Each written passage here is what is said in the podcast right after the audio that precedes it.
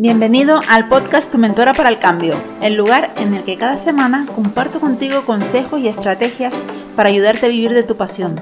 Te ayudaré a descubrir que tienes la capacidad de conseguir todo lo que te propongas y mucho más. ¿Estás listo? Mi nombre es Mónica Salvador y quiero que en estos minutos que estemos juntos estés atento y tomes nota de todo lo que tengo que contarte, para que lo apliques y avances en tu vida profesional y personal. Comenzamos. En este episodio vamos a profundizar en el autoconocimiento para trabajar tu marca personal por medio del DAFO. En el episodio anterior te hablé de la importancia de saber tus habilidades, tus intereses y tus valores y te pedí que hicieras un ejercicio. Tanto si lo hiciste como si no necesitabas hacerlo porque ya sabes lo que quieres pero no tienes ni idea del siguiente paso, ahora te voy a contar cómo hacer un DAFO para tu marca personal. El análisis DAFO o FODA, como se le conoce en algunos países, es una herramienta de diagnóstico muy potente. Quizás estás pensando que no lo necesitas, pero la verdad es que es una buena herramienta de análisis, tanto a nivel personal como de tu proyecto o empresa. O sea, lo puedes usar para lo que necesites. También puedes pensar que el DAFO está muy visto. Es algo que suele dar un poco de pereza hacer. Yo, por ejemplo, cada vez que en mis cursos les digo a mis alumnos que tienen que hacer otro DAFO, me ponen cara de circunstancias y la verdad es que les cuesta un poquito lanzarse a hacerlo. Pero bueno, eh, el motivo de que te resulte a lo mejor un poco tedioso es que te tienes que pensar, que profundizar en tu situación. Eso es lo que hace que, sea tan, tan intenso, ¿no? Eh, para hacer mi primer DAFO, por ejemplo, me pasé toda una mañana o sea, no fue nada fácil. Pero bueno, eso también es cuestión de práctica y con el tiempo uno aprende a conocerse más y a, hacerlo de manera más rápida y eficiente. El análisis de DAFO se realiza en una tabla de 2x2 espacios a rellenar. En ella se combina el análisis interno, o sea, lo que te afecta a ti directamente, y el externo, con factores positivos y negativos. A continuación, pues te voy a detallar los puntos y una serie de preguntas para que te sea más sencillo realizarlo. El factor interno son aquellos puntos que te caracterizan y dependen únicamente de, ti mismo. Y, dentro de ese factor interno tenemos las fortalezas, que serían nuestros puntos fuertes, es decir, lo que destaca en nosotros. Son la parte positiva del factor interno y cuantas más claras tengamos nuestras fortalezas, mayor provecho le sacaremos. Entonces, las preguntas que te puedes hacer serían algo así como cuáles son tus habilidades, que eso ya lo sabes si hiciste el otro ejercicio. ¿Con qué objetivo estás comprometido ahora mismo? ¿Qué puede aportar a los demás? ¿Tienes tiempo para ejecutar tu proyecto? Eso es muy importante porque si no tienes tiempo, pues lo tienes un poco complicado. ¿Qué formación y experiencia tienes? ¿Qué tienes que no tenga tu competencia? Esto serían pues unas preguntas para hacerte reflexionar sobre tu, tu, tu parte interna, tus fortalezas, ¿no? Ahora vamos a pasar a las debilidades, que son la parte quizás un poco más eh, negativa, pero a mí no me gusta esa palabra, yo diría que son como las áreas de mejora, ¿no? Del factor interno. Entonces aquí tienes que ser sincero y realista eh, para rellenar todo esto y luego sacar el provecho que tienes que sacarle. Te voy a decir una serie de preguntas que puedes plantearte. ¿En qué no eres tan bueno? ¿Qué te falta aprender para ser mejor? ¿Qué tiene la competencia que no tienes tú? ¿Dispones de tiempo para ejecutar tu proyecto? ¿Qué bloqueos emocionales sientes? Porque también muchas veces las emociones nos bloquean como, como el yo no puedo, ¿no? ¿Y qué otros aspectos puedes mejorar? Esto sería brevemente la parte interna, ¿no? Ahora nos vamos al factor externo. En el factor externo vemos primero las oportunidades. Las oportunidades son las partes positivas, ¿no? Del, del DAFO externo.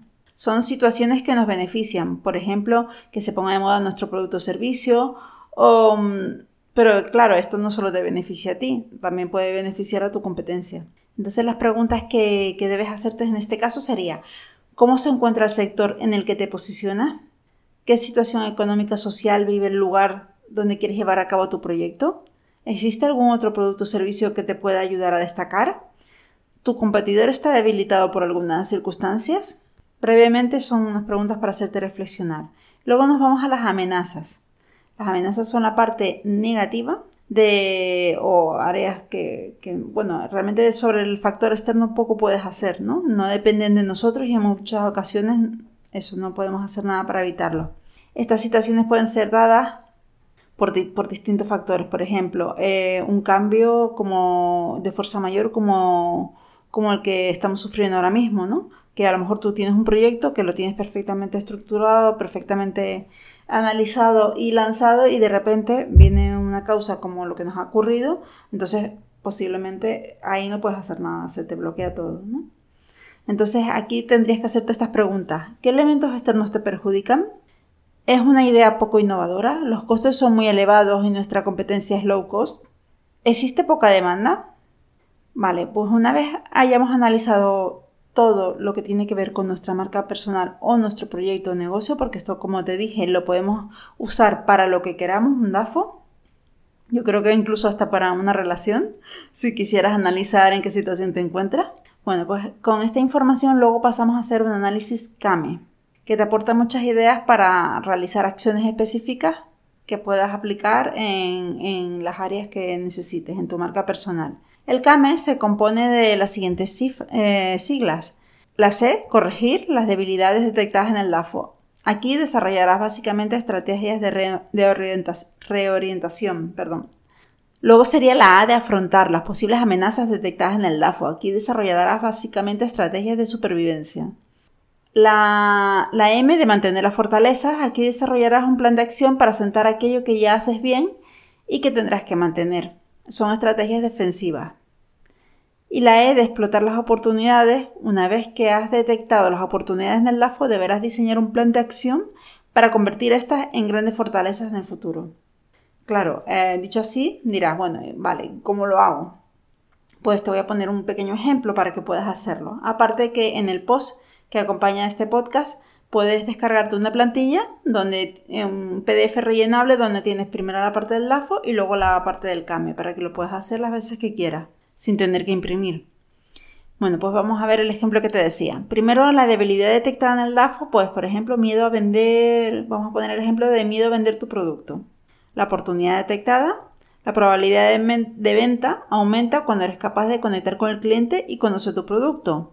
El plan de acción para reorientar la venta, pues realizar un vídeo explicativo para redes sociales y newsletters de tu base de datos. Y en dicho vídeo hablarás de las necesidades que tienen y cómo tu producto puede cubrirlas. Previamente, ya que existe el miedo a vender, harás un pequeño taller de técnicas de venta, o sea, acudirás tú a un pequeño taller de técnicas de venta efectiva para aumentar tu seguridad a la hora de transmitir la información. También puedes profundizar en qué hay detrás de ese sentimiento de miedo a vender, porque puede ser a lo mejor autoestima baja o timidez, entonces tienes que profundizar qué es lo que te está bloqueando en ese miedo a vender y ponerle eh, una acción para ayudarte a corregirlo, ¿no? De lo, que se trata es que a partir del DAFO crees tu propio plan de acción y lo lleves a cabo. En este caso, referido a tu marca personal, pero como te dije, lo puedes aplicar a cualquier proyecto o idea. Hasta aquí todo lo que tenía preparado para este episodio. Espero que haya cubierto tus expectativas. Sobre todo recuerda que ahora te toca a ti implementar lo aprendido ya que si tú no lo haces nadie lo hará por ti. Si quieres más contenido puedes visitar mi web monicasalvador.com o mis redes sociales. Estaré encantada de verte por allí. Nos vemos en el próximo episodio.